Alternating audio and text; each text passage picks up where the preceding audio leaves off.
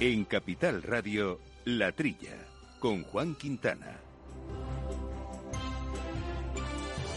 Muy buenos días, gente del campo y amigos de este programa de Capital Radio. Hoy Juan Quintana no puede estar con nosotros, así que le mandamos desde aquí un saludo muy grande. Bienvenidos un fin de semana más y gracias por acompañarnos a repasar la actualidad del campo que anda menos agitada de lo normal, algo que agradecemos. Programa que hacemos con Jorge Zumeta al mando de los, controles de los controles técnicos y aquí en la mesa nuestro compañero habitual Jesús Moreno. Buenos días, Jesús. Hola, Laura. Buenos días. ¿Qué tal? Muy bien. Seguiremos hablando de Ucrania, de paro, hablaremos de pan, del aceite de palma, temas de actualidad que están a, a, la orden del día y en boca de todos. Hablaremos también de sanidad vegetal con Olivier de Matos, director general de CropLife Europe. Y comentaremos también otro tema de actualidad como son las materias primas agrícolas con Carlos García, fundador y CEO de la plataforma de Abastores. Y como siempre tendremos a Pablo Maderuelo que nos pone al día con su sección La España medio llena.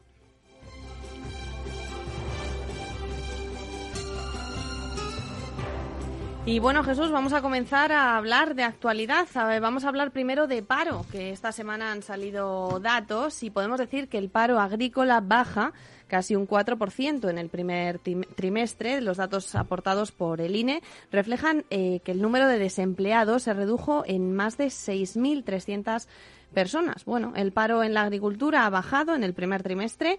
Con respecto, hablamos de datos del último, del último trimestre de 2021. Sí, sí, bueno, vamos a ver. Bueno, el paro agrícola ha bajado y también ha bajado afortunadamente el paro general, ¿no? Por, los datos generales de, del empleo, del empleo, esto por, primera vez hay 20 millones, 20 millones de afiliados a la seguridad social, con lo cual este, este, esta subida también ha contagiado un poco. Cuando la economía se mueve, se mueve en todos los sectores, ¿no? Si bien en el campo con, un poco menos de, importancia. El paro agrícola, y yo no sé muy bien esto, Laura, cómo se compone. Aquí es, anda ahora en 154.800 personas.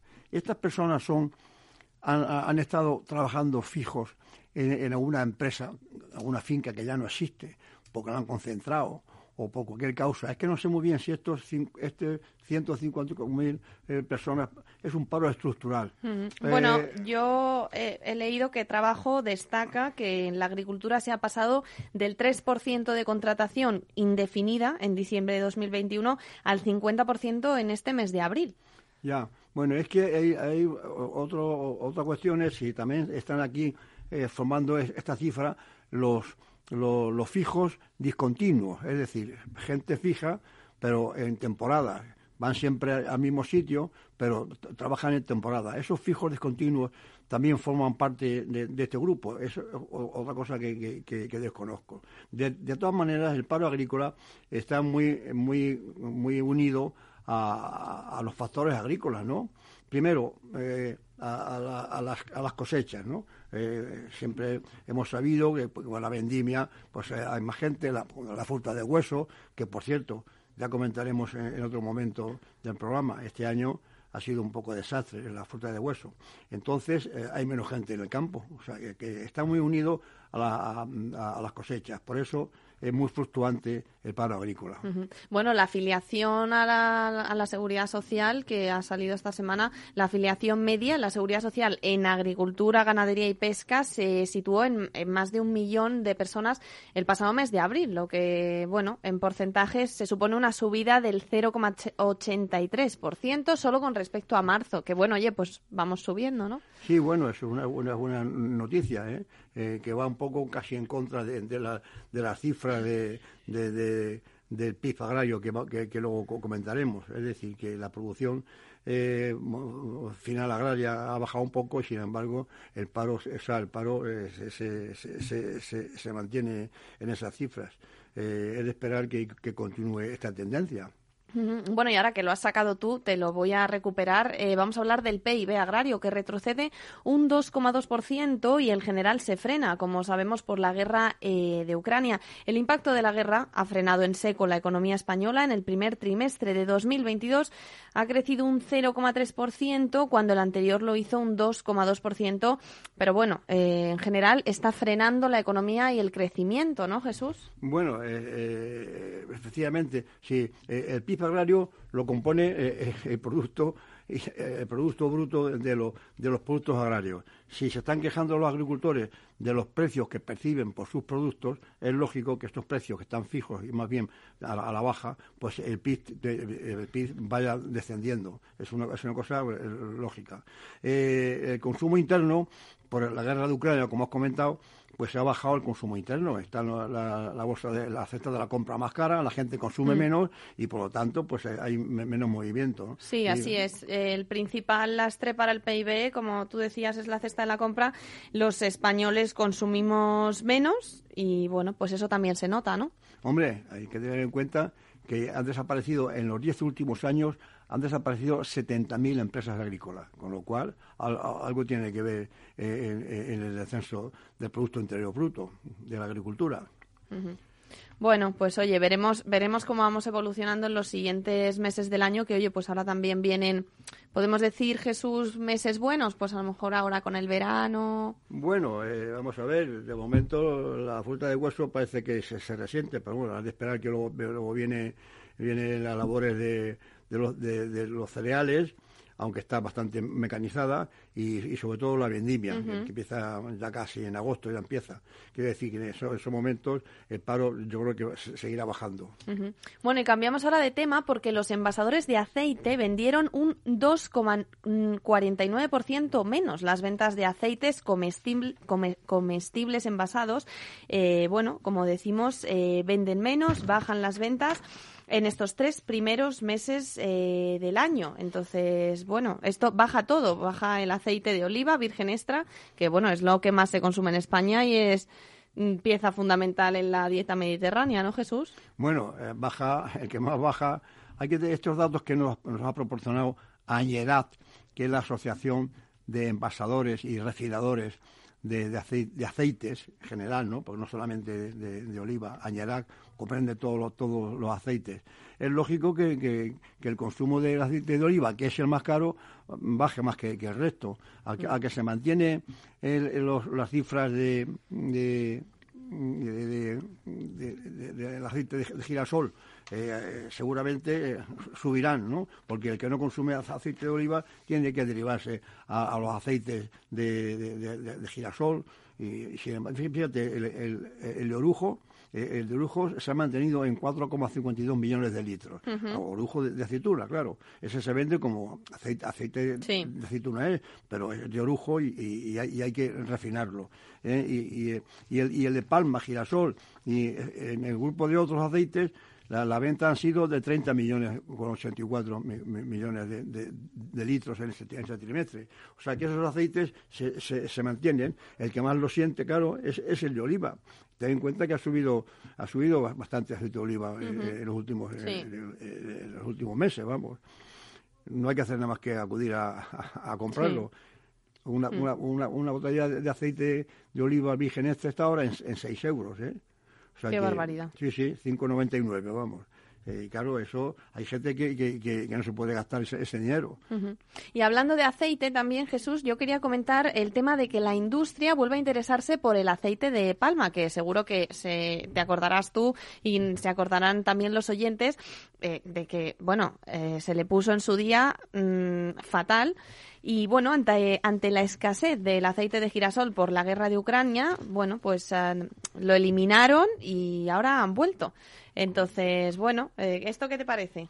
Bueno, me parece que, bueno, el aceite de palma, que para el consumidor general es un, es un desconocido, porque de hecho no se vende en España aceite de, palma embotellado. No, no se vende, pero antes se vendía. Bueno, no, no se vende, pero se hacían productos como, por ejemplo, galletas. Se, hacían y se sigue haciendo. Pero menos, eh, ¿no? Menos, menos hasta ahora, porque tenía mala prensa, porque tenía mala prensa de, que es un aceite que tiene muchas grasas eh, saturadas. Claro, que era perjudicial para, la, salud.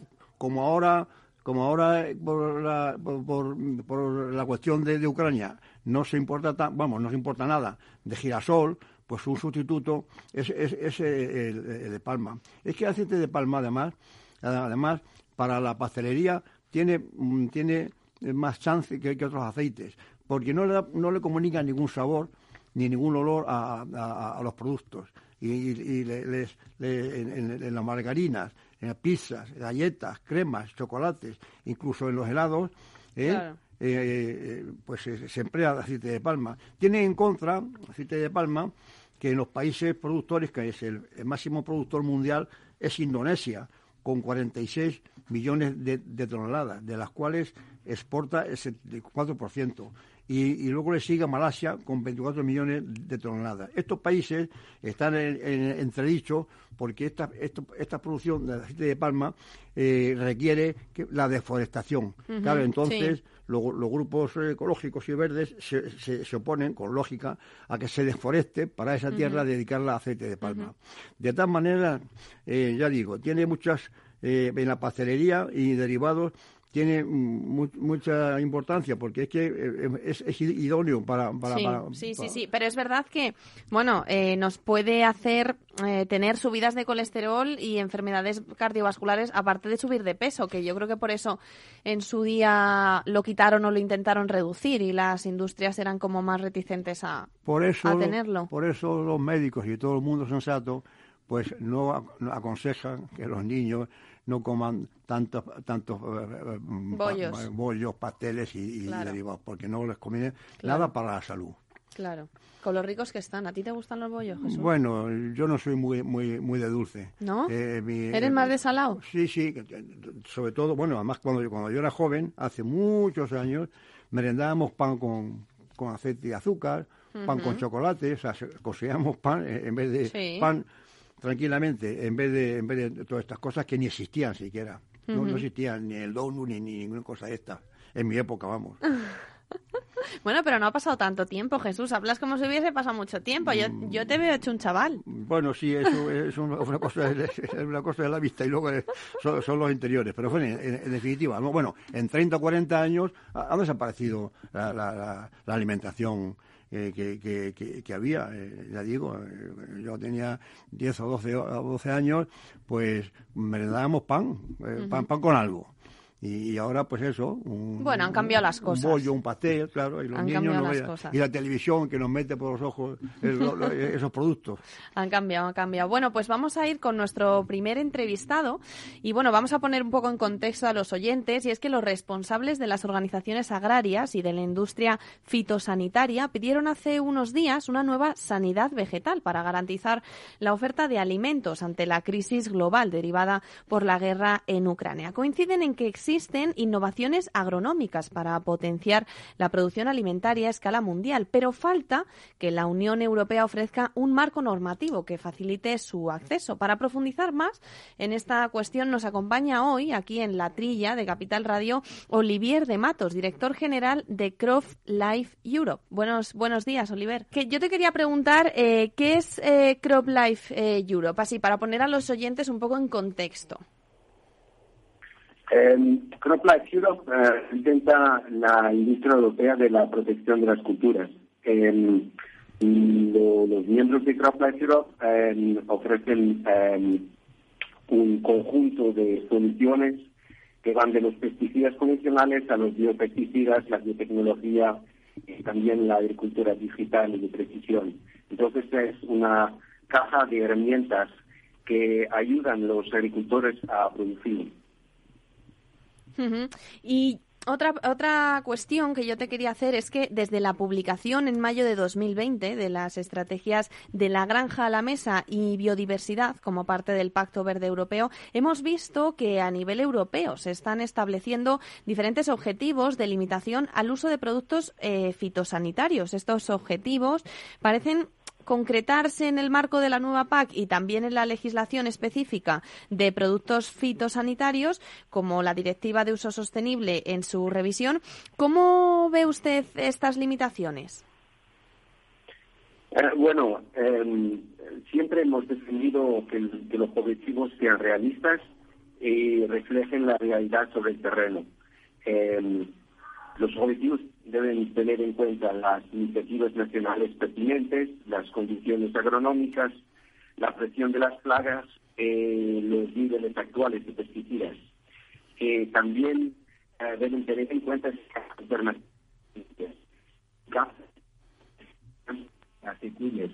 con el fin de garantizar el mantenimiento de las herramientas de protección eh, de los cultivos, las herramientas que, hablé eh, al inicio de la entrevista. ¿Cuál sería la visión eh, de Crop Life Europe para el futuro de la sanidad vegetal en Europa? aquí es todo una, una cuestión de innovación, acceso a la innovación. una innovación que cubre los la biotecnología o la agricultura de precisión, todas las soluciones. Ahora mismo se tarda más de una sacar al mercado una sola solución, ya sea un pesticida o un biopesticida. Las plagas las enfermedades no pueden esperar tanto tiempo. necesitamos eh, un, marco normativo que apoye la innovación para que los agricultores tengan acceso a las mejores eh, herramientas que existan. Suelen tener un, perfil tecnológico superior al de la química eh, más antigua y por tanto como solución son más sostenibles. Pero esto, más importante, es la innovación y la rápido a la innovación. Bueno, CropLife eh, Europe solicitó, eh, viendo que la Comisión Europea no había hecho ninguno, la realización de un estudio de impacto sobre los objetivos concretos de las dos estrategias, como hemos hablado antes, de la granja, la mesa y biodiversidad. Y yo te quería preguntar, eh, ¿cuáles han sido los principales resultados obtenidos a nivel europeo? Bueno, el objetivo de la el estudio era identificar la magnitud del impacto económico para entender qué herramientas políticas son necesarias para la transición. el, estudio de Wageningen muestra que los objetivos que fueron eh, propuestos en la estrategia darán lugar a una agricultura de bajo rendimiento. Eh, el impacto es variable eh, eh, porque nosotros sabemos que España, eh, la agricultura en España no es eh, la misma que la agricultura en, Dinamarca, por ejemplo. entonces, tenemos una variación en los resultados. pero sabemos que esto, las, las, conclusiones del, del estudio han mostrado muchas consecuencias que van a la caída de los ingresos de los agricultores eh, y también a un impacto en, los precios al consumidor. Y estos impactos son importantes. Tenemos que, eh, ahora que están identificados, tenemos que analizar las soluciones, tenemos que hacer eh, una evaluación y saber cómo podemos resolver esos problemas. ¿Podríamos decir que en este sentido está alineado con los demás informes realizados hasta el momento? Sí, sí. Uh, otros estudios como el del uh, GRC, que es el uh, Joint Research Center de la Comisión Europea, o um, el estudio de la USDA, que es el Department of Agriculture de los Estados Unidos, muestran también impactos económicos similares. Um, la, la estrategia es una estrategia ambiciosa que intenta un cambio de paradigma en la producción de alimentos. Cambio en las dietas, reducción a, la mitad del desperdicio de alimentos y otras cosas. Pero tenemos que ser realistas y conocer muy, bien el impacto y también la realidad sobre el terreno. Y mm, yo te quería preguntar, por último, eh, la reciente crisis internacional derivada de la guerra de Ucrania, bueno, parece situarnos en un escenario distinto en relación a la seguridad alimentaria en Europa. ¿Qué medidas necesarias desde el punto de vista de la sanidad vegetal hay para hacer frente a esta nueva situación? ¿O qué medidas serían necesarias? Eh, sí, hace casi dos meses eh, nos despertamos en una realidad muy diferente. Em, vemos como nuestras economías, economías son interdependientes y como la interrupción del comercio eh, puede tener un gran impacto en la seguridad alimentaria de otras partes del mundo. Nosotros estamos convencidos que la sostenibilidad y la seguridad alimentaria pueden y deben cohabitar. No hay alternativa. Eh, como industria que eh, tiene soluciones complementarias para los agricultores Em, eh, para la protección del cultivo, del cultivo seguimos dispuestos, siempre dispuestos a colaborar en todos los esfuerzos, ah, pero tenemos que hacerlo en conjunto. Las soluciones se identificarán, pero solo en conjunto. Y qué, eh, así para, para resumir mucho, em, ¿qué tres cambios serían necesarios eh, a nivel europeo, en toda Europa?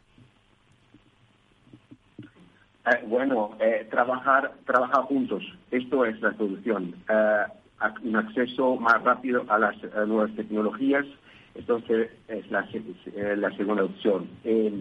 también aceptar que, em, como le mencioné, la sostenibilidad y la seguridad alimentaria deben cohabitar. Entonces tenemos que pensar en las soluciones en conjunto y no pensar que sostenibilidad eh, seguridad alimentaria son cosas eh, diferentes y que tienen que eh, ser solucionadas de un, modo diferente. Pues me quedo con esto último que has dicho, que yo creo que se puede aplicar a muchísimas cosas, que es esto de trabajar todos juntos. Me parece muy importante y me parece un gran titular. Y con esto te quiero despedir, Olivier de Matos, director general de Crop Life Europe. muy buenos días y muchas gracias por estar con nosotros. Pues muchas gracias por invitarme. Después de la tormenta, viene otra. El cambio climático lo ha cambiado todo y los riesgos son más y más imprevistos, como el pedrisco, el viento o las lluvias. Por eso necesitas un buen seguro agrario que garantice tu tranquilidad. Y ahora es el momento de contratar tu seguro de cítricos. Agroseguro. Trabaja sobre seguro.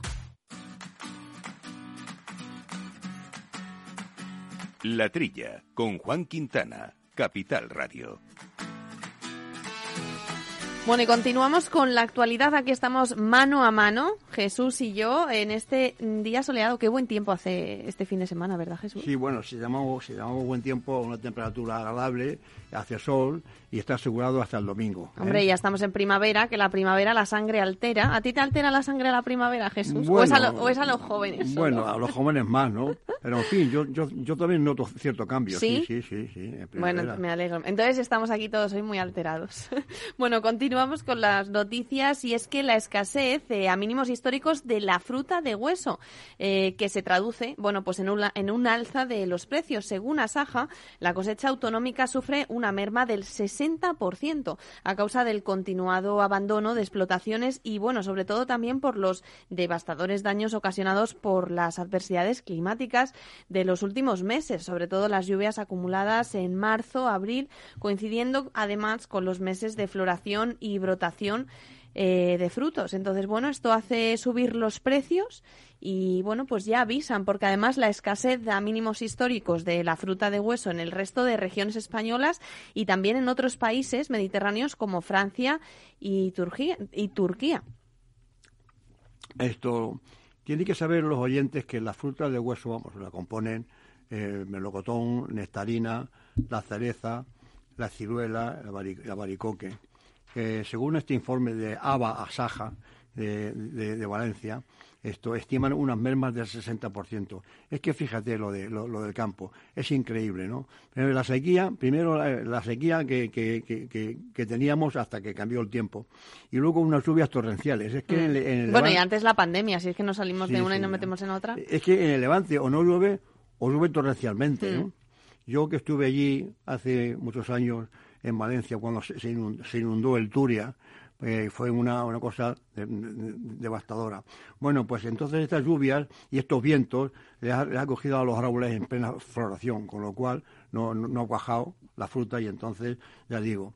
Y luego en la otra zona importante, o la más importante, de, fruta de hueso, que es la Cataluña, Aragón y Murcia, ahí es todavía peor. Ahí, ahí eh, estiman una bajada del 80% en la producción, debido a las heladas y también a los vientos que la ha cogido en plena floración. La, superficie eh, dedicada en España a la fruta de hueso, por algo será, sobre todo por los precios, ha caído un 21%, un 21% eh, en la comunidad valenciana en 10 años, ¿eh? de 15.000 hectáreas en el 2012 a 11.000 hectáreas en el 2021. Esto es mucho, ¿no?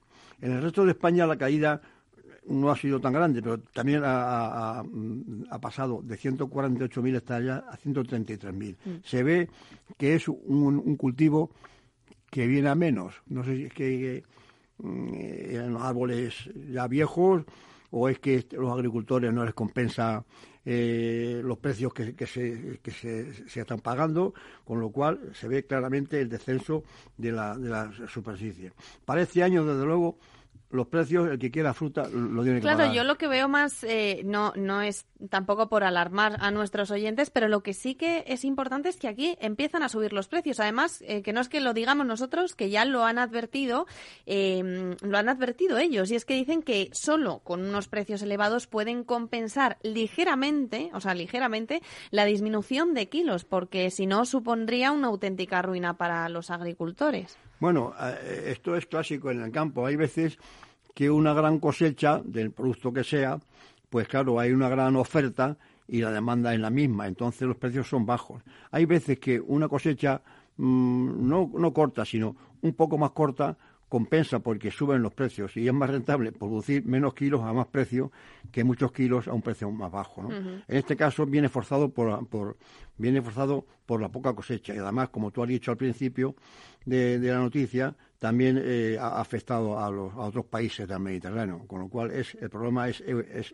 europeo. Este año el que quiera fruta tiene que pagarla. Sí, sí, sí. Además con lo rica que está la fruta en verano, así cuando con el calor, pues ¿verdad? Pues sí, sí, desde luego. Yo, mm. yo todos los días, yo todos los días eh, me tomo dos o tres frutas. Mm, bueno, pues pasamos ahora de las frutas al pan. Y es que, eh, bueno, hay menos consumo de pan, dicen, pero más consciente. Hace tres años que el Consejo de Ministros aprobó la norma de calidad de pan, una medida que modernizó su legislación para adaptarla al nuevo consumidor, que en este tiempo no ha respondido con un incremento del consumo, pero sí con más preocupación y atención por la calidad del producto, que esto es lo que hablamos muchas veces, Jesús, de que nos volvemos más sanos. Entonces tenemos menos consumo, pero más consciente. Cada español compra de media 30 kilos de pan al año, eh, pero esto supone una caída, que es de un 8,3%. Sí, siempre que hemos tenido en el programa a los, representantes de, de la industria del PAN, que es eh, ASEMAC, siempre nos, vienen diciendo que el descenso eh, es continuo, ¿no? No sé, la gente consume menos pan, aunque ahora eh, con el boom, con el boom de, de, de, lo artesano, de artesano, claro. la famosa ahora todo el mundo tiene. Claro, pero es que esos productos son más caros, porque em, ahora que se ha puesto de moda em, todo el tema de consumir más sano, pues es verdad que el pan que es más artesano, cuanto más artesano sea, eh, más caro es. Entonces yo creo que consumimos menos, pero también porque cuando consumimos, consumimos más caro. Sí, pero no, no se consume menos por el precio, pienso yo. Es por la, por la costumbre, por la mala prensa que tiene que el pan engorda. El pan engorda cuando se moja en una salsa. Si no mojas en una salsa. Ay, pero qué rico hacer barquitos en la salsa. Desde ¿eh? luego, está muy rico. Eso es, increíble. Pero claro, es, lo que hay. A esta norma que, aprobó hace tres años el Ministerio, que hacía falta, yo, no lo niego, esto tiene sus más y sus menos. Bueno, para SEMAC y para la otra patronal, que es la CEOPAN, que reúne a la panadería, la pastelería, la bollería y afines, y también ven bien ven bien la, la, norma esta, mm. que, ha puesto un poco de orden en la fabricación del pan. No así, no así le parece al mejor panadero del mundo, que, por lo visto es español. Ah, sí. Eh, sí, eh, eh, Domi Vélez. No sé quién le habrá dado e-, este nombramiento, habrá acudido a un concurso. Pues Domi muy español no es, sí. Él dice que la norma, más o menos que no vale para nada. Dice que, claro, eh, esto son las autonomías las que tienen que velar porque se cumpla la norma. Y dice el famoso panadero eh, de dos niveles que las comunidades autónomas, los técnicos, no saben ni siquiera cómo se hace el pan. Malamente pueden aplicar la norma si no saben cómo, cómo se hace el pan. Bueno, yo creo que el gran reto eh, que, está, que, que tienen ahora, eh, dicen, es llegar a los jóvenes, porque, bueno, eh, los jóvenes también consumen y entonces están intentando hacer campañas por redes sociales bien dirigidas para rejuvenecer, dicen, la imagen del pan. Esto, ¿cómo, ¿Cómo es esto, Jesús, de, de rejuvenecer la imagen del pan? Sí, bueno, pues... pues Hay que rejuvenecerlo todo ahora con tal de llegar a los jóvenes. pues eso es lo que yo te decía antes. En mi época comíamos pan para merendar. Ahora comen bollos. Ahora comen bollos, con lo rico que está el pan. pertenece a la misma industria, pero no es pan. O sea, que quiere decirte que, la campaña va dirigida a, los jóvenes y a ver si también los padres, eh, cuando les dan la, merienda, pues también ponen un poco de, su parte. Eh, eh, que coman pan con algo, con, un pan con, con, chocolate o, pan con... Ya digo, en mi época, pan, un poquito de aceite de oliva y azúcar. Y merendabas. Pues muy rico. Divinamente. Incluso pan con vino y azúcar. Pues porque no es la hora de la merienda ahora, pero vamos, que para el próximo día puedes traerme algo y así lo probamos. Pruébalo, ya verás cómo, te vas a sorprender. Un poquito de pan, no hace falta que sea tostado. Un pan, eh, media barra de pan, con un poquito de aceite por encima y, un poquito de azúcar. No mucho, porque también el azúcar tiene sus problemas, ya sabes. Pero en fin, eso está riquísimo.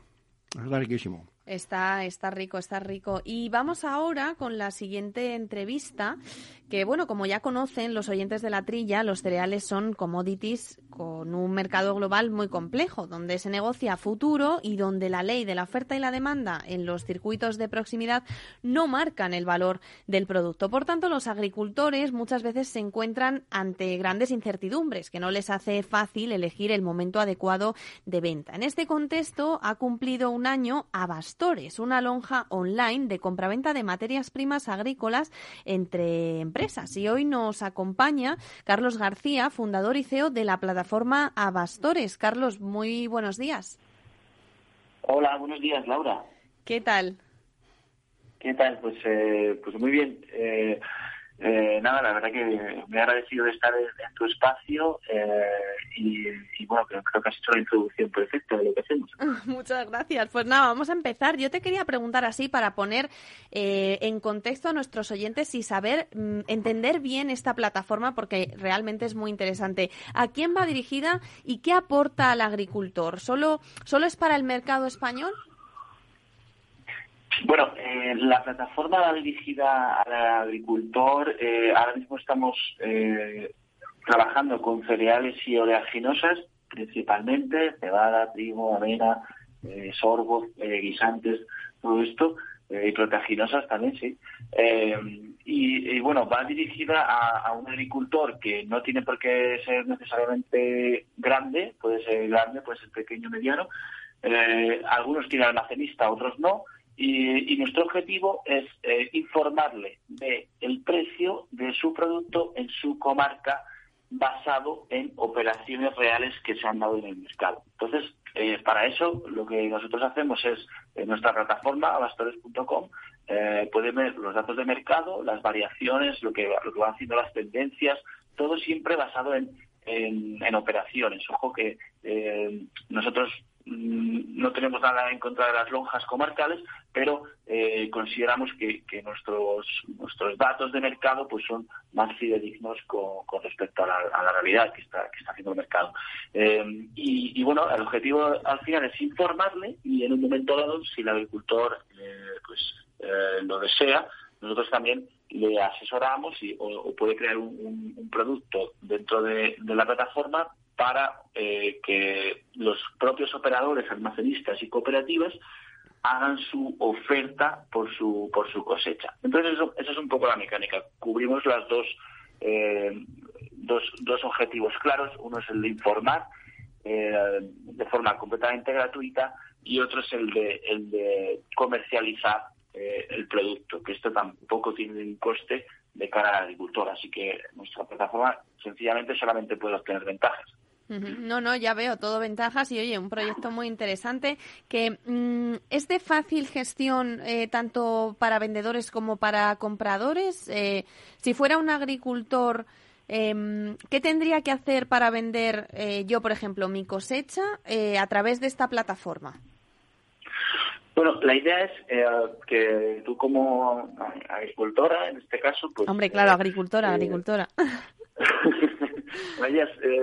vayas viendo en Abastores pues los precios de mercado, lo, lo, incorpores a tu, a tu hábito en la gestión de tu, de tu explotación y en un momento dado, pues que necesites vender eh, mercancía o, que se acerque la cosecha eh, y quieras eh, tener otras alternativas de, venta, pues puedes subir de forma completamente gratuita una lo que nosotros llamamos en Abastores una subasta, donde pondrías, oye, pues yo tengo trigo en, bueno, en León y le quiero y son 100 toneladas. Entonces les, quiero dar salida en, esta semana, por ejemplo, estos dos días. Entonces, eh, en ese momento les llega una oferta, perdón, les llega una notificación a todas las personas, eh, operadores,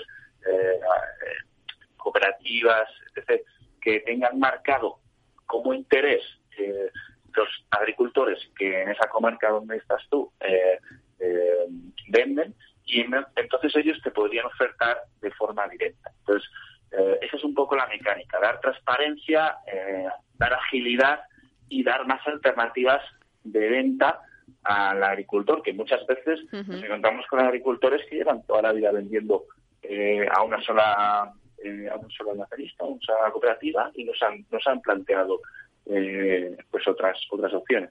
Oye, pues a mí con estas facilidades me han dado ganas de hacerme agricultura, agricultora.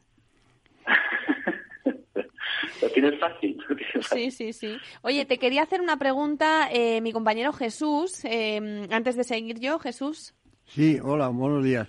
Esto, vamos a ver, supongo que eh, a vosotros acuden los agricultores que tengan algo que ofrecer. Vosotros les orientáis sobre el precio y demás. ¿Tenéis una lista de compradores? Vamos a ver, si, si, si, si un agricultor está de acuerdo con los precios, eh, ¿le dais quién, quién, quién está dispuesto a, comprarlo y, dónde?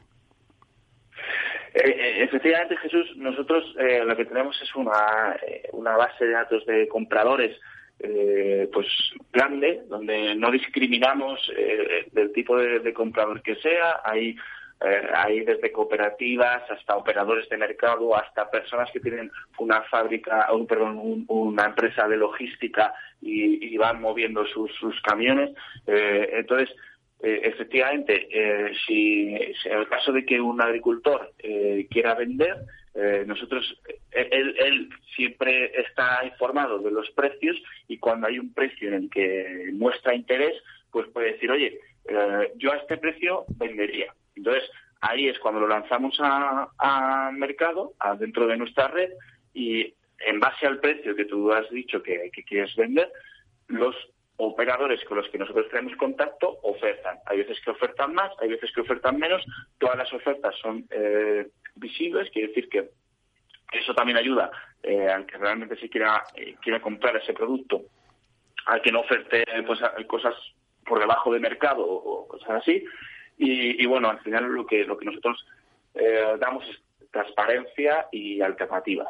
Bueno, esto, bueno, antiguamente, te hablo de antiguamente, eh, de muy antiguamente. Yo soy de una familia de transportistas y además agricultores, ¿no? Y yo me acuerdo que, que nos llamaban para hacer transportes, los, llamaban corredores, un corredor que movía por ejemplo, la cebada de, de, Toledo o, de, una gran parte la movía un señor, decía, en tal sitio hay cebada, tal. Eh, más o menos, eh, sois ahora, en plan moderno, una especie de los corredores antiguos.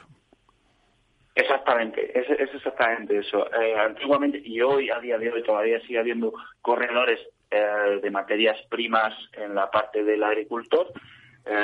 entonces, somos un corredor, pero más que un corredor, eh, somos un eh, aglomerador de, eh, corredores, de agricultores y de compradores finales. Entonces, efectivamente, nosotros tenemos la parte de informar. hay, hay, por ejemplo, lo que si tú, Jesús, te dedicas a, ese negocio, sabrás que, en la logística, en los camiones que van surtiendo, por ejemplo, de de Toledo eh, que, suben hacia el norte, eh, nunca, o sea, los portes siempre son mucho más económicos si el camión va y viene lleno de mercancía. Entonces, eh, lo que estamos haciendo también es que hay operadores logísticos que de repente dicen, bueno, yo, yo quiero comprar en, en, en Salamanca eh, trigo porque eh, estoy llevando un camión con cebada. Entonces, para no traérmelo vacío, me interesa eh, comprar en ese destino. Entonces, lo que están haciendo es conectar todo, la parte logística, la parte eh, de corredores y la parte de almacenistas, y, bueno, pues así surge Abastores. es lo, lo, llamado, lo que llamábamos el reporte. O sea, ibas a una mercancía a un sitio y allí donde, donde, descargabas, devolvías buscando, buscando mercancía para no venir vacío. Esto, bueno, y, ¿y esto cómo se financia? Me imagino que trabajáis a una, a una comisión.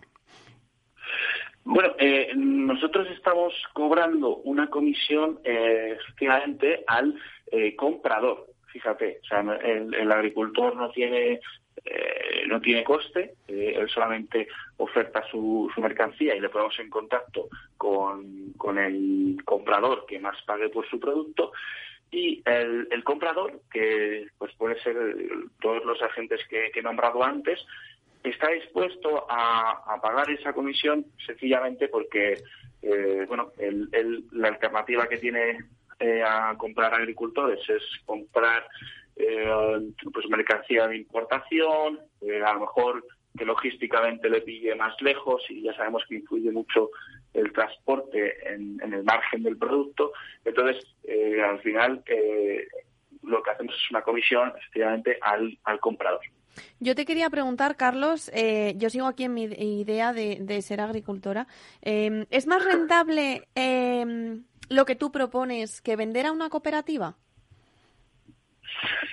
Eh, lo que nosotros proponemos no es eh, no es una alternativa a vender a, la cooperativa. Son cosas que son perfectamente convenientes y nosotros eh, tenemos cooperativas dentro de nuestros clientes que compran a agricultores. O sea, de hecho, para que lo entendamos todos, una, una cooperativa nosotros lo consideramos como un almacenista más. Entonces, al final, eh, lo que hace una cooperativa es, eh, cuando quiere comprar a agricultores, eh, pues bueno, son, suelen ser agricultores que están asociados a la cooperativa, ¿vale? Pero hay agricultores que cada vez más dicen, no, pues yo me almaceno aquí mi mercancía y yo la saco al mercado cuando a mí me parezca, no cuando la cooperativa me, lo, me lo exija o cuando Entonces, eh, esa opción que, que, se, que se tiene en, todas, prácticamente todas las cooperativas de, utilizar el servicio de almacenaje, bueno, pues el, agricultor, que es un poco más eh, profesional, decide, bueno, pues yo lo voy a vender por mi cuenta. Entonces, esa es una de las opciones que tiene el agricultor. Y la cooperativa, utilizar el servicio de, almacenaje. Eh, y luego otra cosa que nos, que nos, por ejemplo, nos pasa con las cooperativas es que eh, a, las cooperativas les llegan ofertas de, los fabricantes, pues de una harinera o de, un, o de una fábrica de pienso, y eh, lo que ocurre es que eh, ellos tienen, dicen, oye, pues hoy tenemos que vender una parte, pero no sabe cuántos agricultores están dispuestos a vender. Pues nosotros a, la cooperativa le facilitamos los agricultores que, que, en un momento dado están dispuestos a vender. Esto, pues, lo que ahorra son costes operativos de la propia cooperativa de tener que ir llamando agricultor por agricultor a ver quién quiere vender en cada momento. Y por hacernos una idea, eh, ¿cuáles son las comunidades autónomas o zonas de España donde más se ha operado? Eh, bueno, como, como todos sabemos, eh, las principales explotaciones se encuentran en Castilla y León y Castilla-La Mancha de cereales. Ahí es donde tenemos nuestro grueso más alto de, agricultores eh, cerealistas. Eh, pero bueno, eh, estamos operando también con puertos, puertos de Cartagena, de Sevilla, y, bueno, pues hay almacenistas que venden desde allí, lógicamente a fábricas, producto de importación, y bueno, la, ese es un poco el, flujo que llevamos. En, Albacete, pues es una de las zonas más eh, eh, donde, más agricultores sacamos. una de las zonas más consumidoras, como todos sabemos, pues es la zona, la comarca de, de Menasalvas y demás, donde hay muchísima hay, muchísima ganadería y, bueno ese, es un poco el flujo de, de negocio que estamos haciendo. Bueno, pues me parece muy, muy buena idea, ¿eh? Yo creo que vais a tener éxito, ¿eh? Jesús, pues muchísimas gracias. Esperemos que, que si tú eres productor, pues eh, te podamos recibir. Jesús es un sabio. Si te lo dice Carlos es por algo, ¿eh? Sí, sí, sí, tú hazle caso. Pues nada, Carlos, nos quedamos sin tiempo, pero un proyecto muy interesante. Eh, muchísimas gracias por venir. Carlos García, fundador y CEO de la plataforma Abastores. Muchas gracias. Laura, eh, muchas gracias. Buenos días a todos. Adiós, adiós. En Agrobank, todo son facilidades. Porque tramitamos la PAC por ti. Y si solicitas un anticipo de las ayudas superior a 3.000 euros, te llevas un altavoz y asistente inteligente Google Nest Hub. 5.000 unidades. Infórmate en caixabank.es barra agrobank.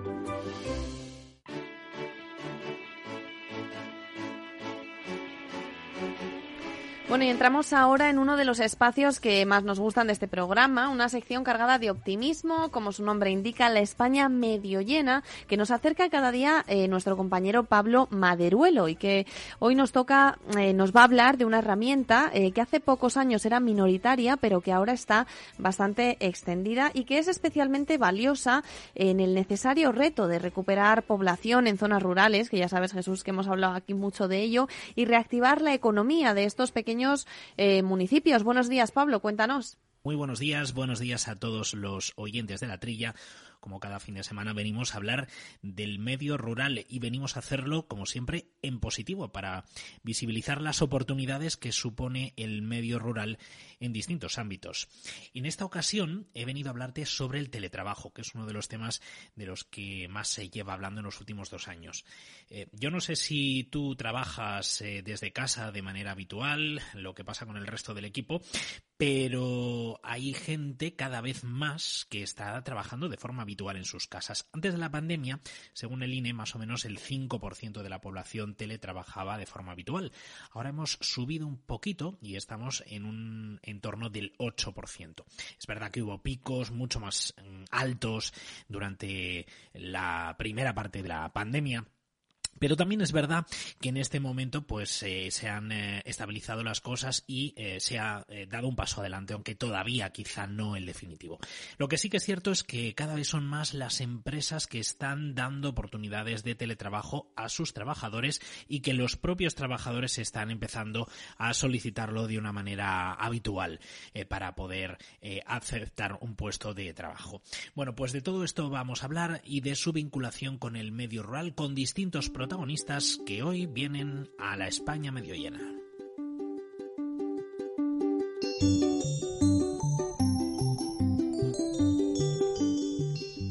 El primero de los protagonistas que se asoma este fin de semana a la España medio llena se llama Adrián Fernández. Ha liderado un estudio impulsado por Greenpeace para conocer la vinculación entre el teletrabajo y las emisiones de CO2, partiendo de la base de que cuando nos movemos en coche es cuando más contaminamos. Él mismo nos ha contado las conclusiones del estudio que ha llevado a cabo. Pues eh, concretamente con dos días más de teletrabajo estaríamos hablando de unos 32 millones de árboles solo en emisiones de, CO2, el equivalente.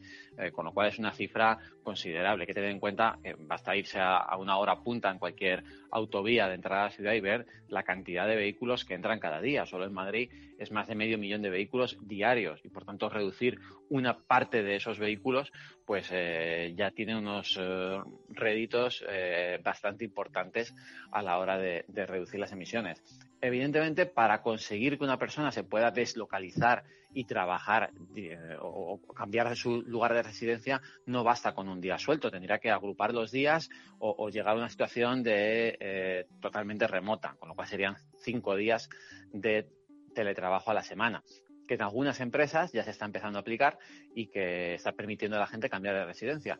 Lo que hay que tener en cuenta en este caso es los posibles efectos de rebote que se puedan generar, ya que, por ejemplo, si una persona tiene que ir a la oficina un día a la semana y ha cambiado su residencia a un municipio que está mucho más alejado, los kilómetros que se ahorraba todos los días en el desplazamiento de ir al trabajo los va a perder en ese desplazamiento desde una zona más alejada, aunque lo tenga que hacer, aunque no lo tenga que hacer todos los días.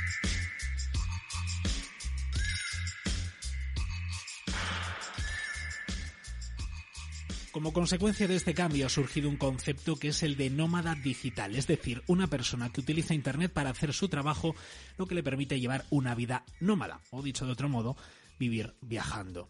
En Castilla y León, algunos alojamientos rurales detectaron hace tiempo que la masificación de este tipo de negocios y el cambio de tendencia en el sector les tenía que llevar a un nuevo lugar. Lo que hicieron fue intentar reconducir su trayectoria para convertirse en espacios colaborativos y digitales. Estamos hablando de los co-living y los coworking.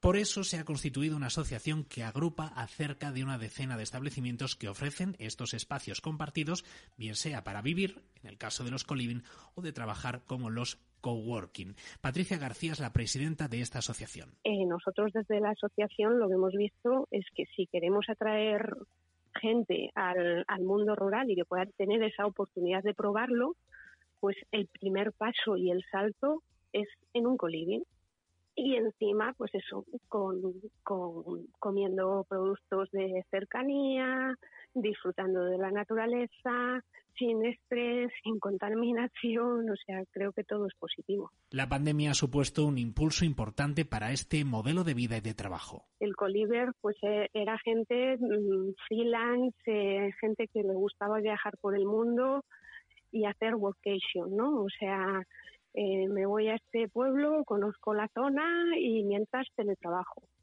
Eh, yo creo que ahora con la pandemia eh, se ha dado una vuelta más de tuerca y hay mucha gente que, que quiere probar el mundo rural y, y verlo también como una opción de vida. Entonces ya no es solo hago vacaciones, sino quiero probar si la vida en el mundo rural me gusta.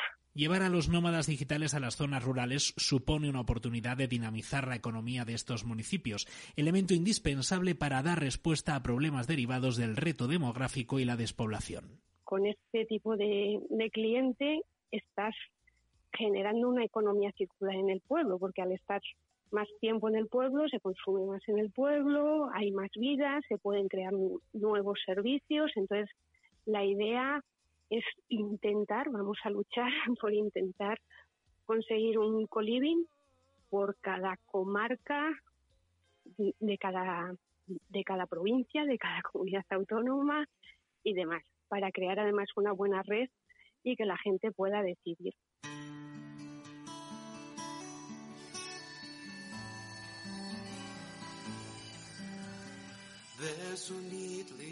En 2021, cerca de una treintena de pueblos se unieron para crear una red de pueblos acogedores en busca de este nuevo perfil de trabajadores.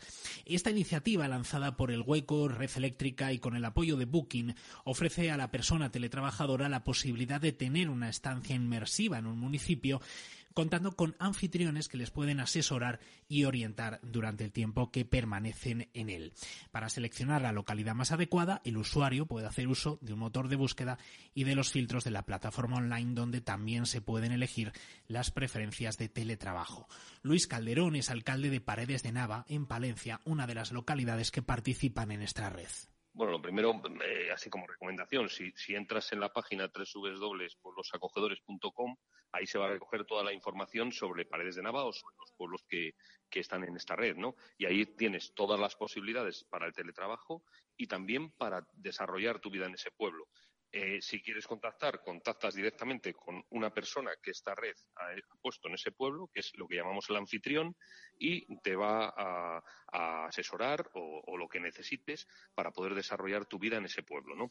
También hemos hablado con Paz Martínez, que es alcaldesa de Favero, en León, otro de los pueblos que se han acogido a la iniciativa y que están trabajando por aprovechar las posibilidades que ofrece el teletrabajo para dar un impulso a sus municipios. Nosotros eh, disponemos de un espacio Eh, todavía no es un coworking, pero sí nosotros tenemos un espacio que era el antiguo edificio de formación profesional con fibra óptica, donde cederíamos una parte eh, eh, con un local chiquitín a medida de las empresas que vinieran o de los trabajadores que quisieran hacer teletrabajo, nosotros disponemos de esa serie de locales.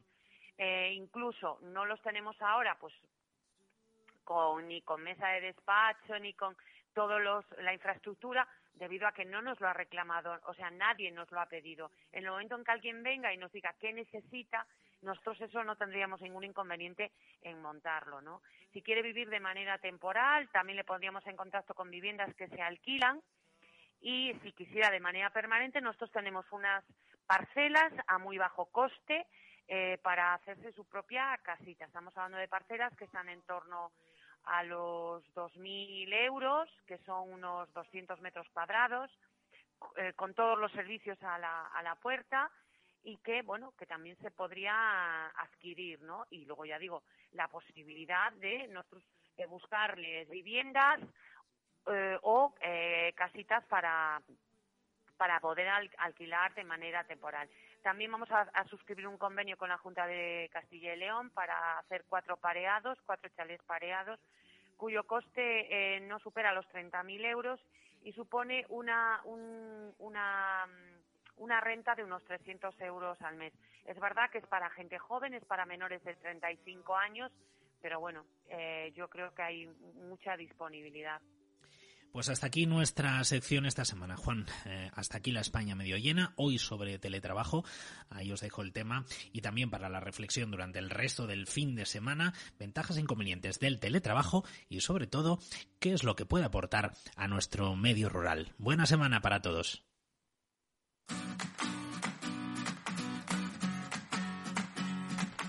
Bueno, muchas gracias Pablo. Y ahora para finalizar, Jesús, hay dos temas que yo quería comentar, que es que, bueno, ha arrancado ya el reparto de 28 millones de kilos de comida para los desfavorecidos. Eh, esto es correspondiente a la primera fase del programa 2022 de ayuda alimentaria a más de un millón de personas eh, desfavorecidas que, bueno, pues por la situación del COVID, de la crisis económica, por diferentes eh, cuestiones, bueno, pues no no están en una buena situación y, ha comenzado ya este reparto de, recordemos, 28 millones de kilos. Esto, Jesús, bueno, nunca es suficiente, ¿no? Bueno, mira, esto funciona de la siguiente manera. Pertenece a un programa de recuperación para la cohesión de los territorios de Europa. O sea, este es un, esto lo paga, lo paga la, Comunidad Económica eh, eh, Europea. ¿Quién se encarga de esto? Se encarga el FEGA es un organismo adscrito al Ministerio de Agricultura, eh, al cual yo he pertenecido los diez últimos años de mi carrera en el, ¿Ah, en el FEGA. Con lo cual, ¿qué hace el FEGA? El FEGA eh, licita, es decir, compra compra eh, los productos necesarios, pastas, aceites, todo lo que se, necesita. Y lo distribuyen a través de los bancos de alimentos, que funcionan estupendamente, los bancos de alimentos. que los, los, los, rigen, los dirigen gente voluntaria, ¿no? Son generalmente eh, senior, eh, yo tengo algunos compañeros de carrera que, están dedicados al, banco de alimentos. Es, es, una, es, es una, un, funcionamiento envidiable. Eh, se, se, localizan en, ciertos locales que a su vez les han cedido la administración y ahí en esos bancos de alimentos es donde se, se depositan los, los, los alimentos. Y luego, a través de 5.400 organizaciones, parroquias, instituciones, son los que se encargan de ir allí a recoger los alimentos, a, los bancos de, alimentos. El programa es de 80 millones al año. ¿eh? Ahora se han licitado, si se han gastado o se van a gastar, 28, 28 eh, millones de kilos se van a comprar. Pero pero eh, el programa es de 80 millones de euros. Bueno, no, no, este es, este es un tema muy interesante, pero bueno, Jesús, se nos acaba el tiempo, pero volveremos a hablar de ello porque, porque yo creo que es un tema que hay que tratar. Muchas gracias, Jesús, por, por acompañarnos una semana más. Lo vamos a dejar aquí por hoy, pero volvemos a estar con ustedes la semana que viene. Muchas gracias por acompañarnos. Disfruten del buen tiempo del fin de semana y gracias por estar aquí, Jesús. Adiós, buenos días a todos.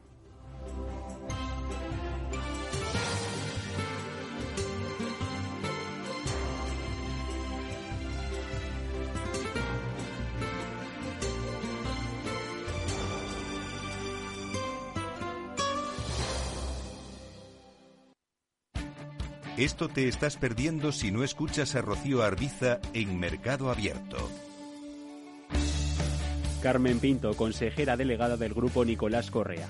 Moderadamente optimista, porque si bien es cierto que sí que vemos recuperación, vemos también que en algunos casos pues está costando en algunos sectores más que en otros este, está costando más pues recuperarse no como puede ser la automoción o como en el que, en el que confluyen más cosas que la pandemia no diferentes temas que han hecho que, que se ralentice la, la producción. Pero sí que vemos también sectores muy pujantes y tenemos confianza en que la incertidumbre baje y con ello pues poder recuperarnos. Mercado Abierto con Rocío Arbiza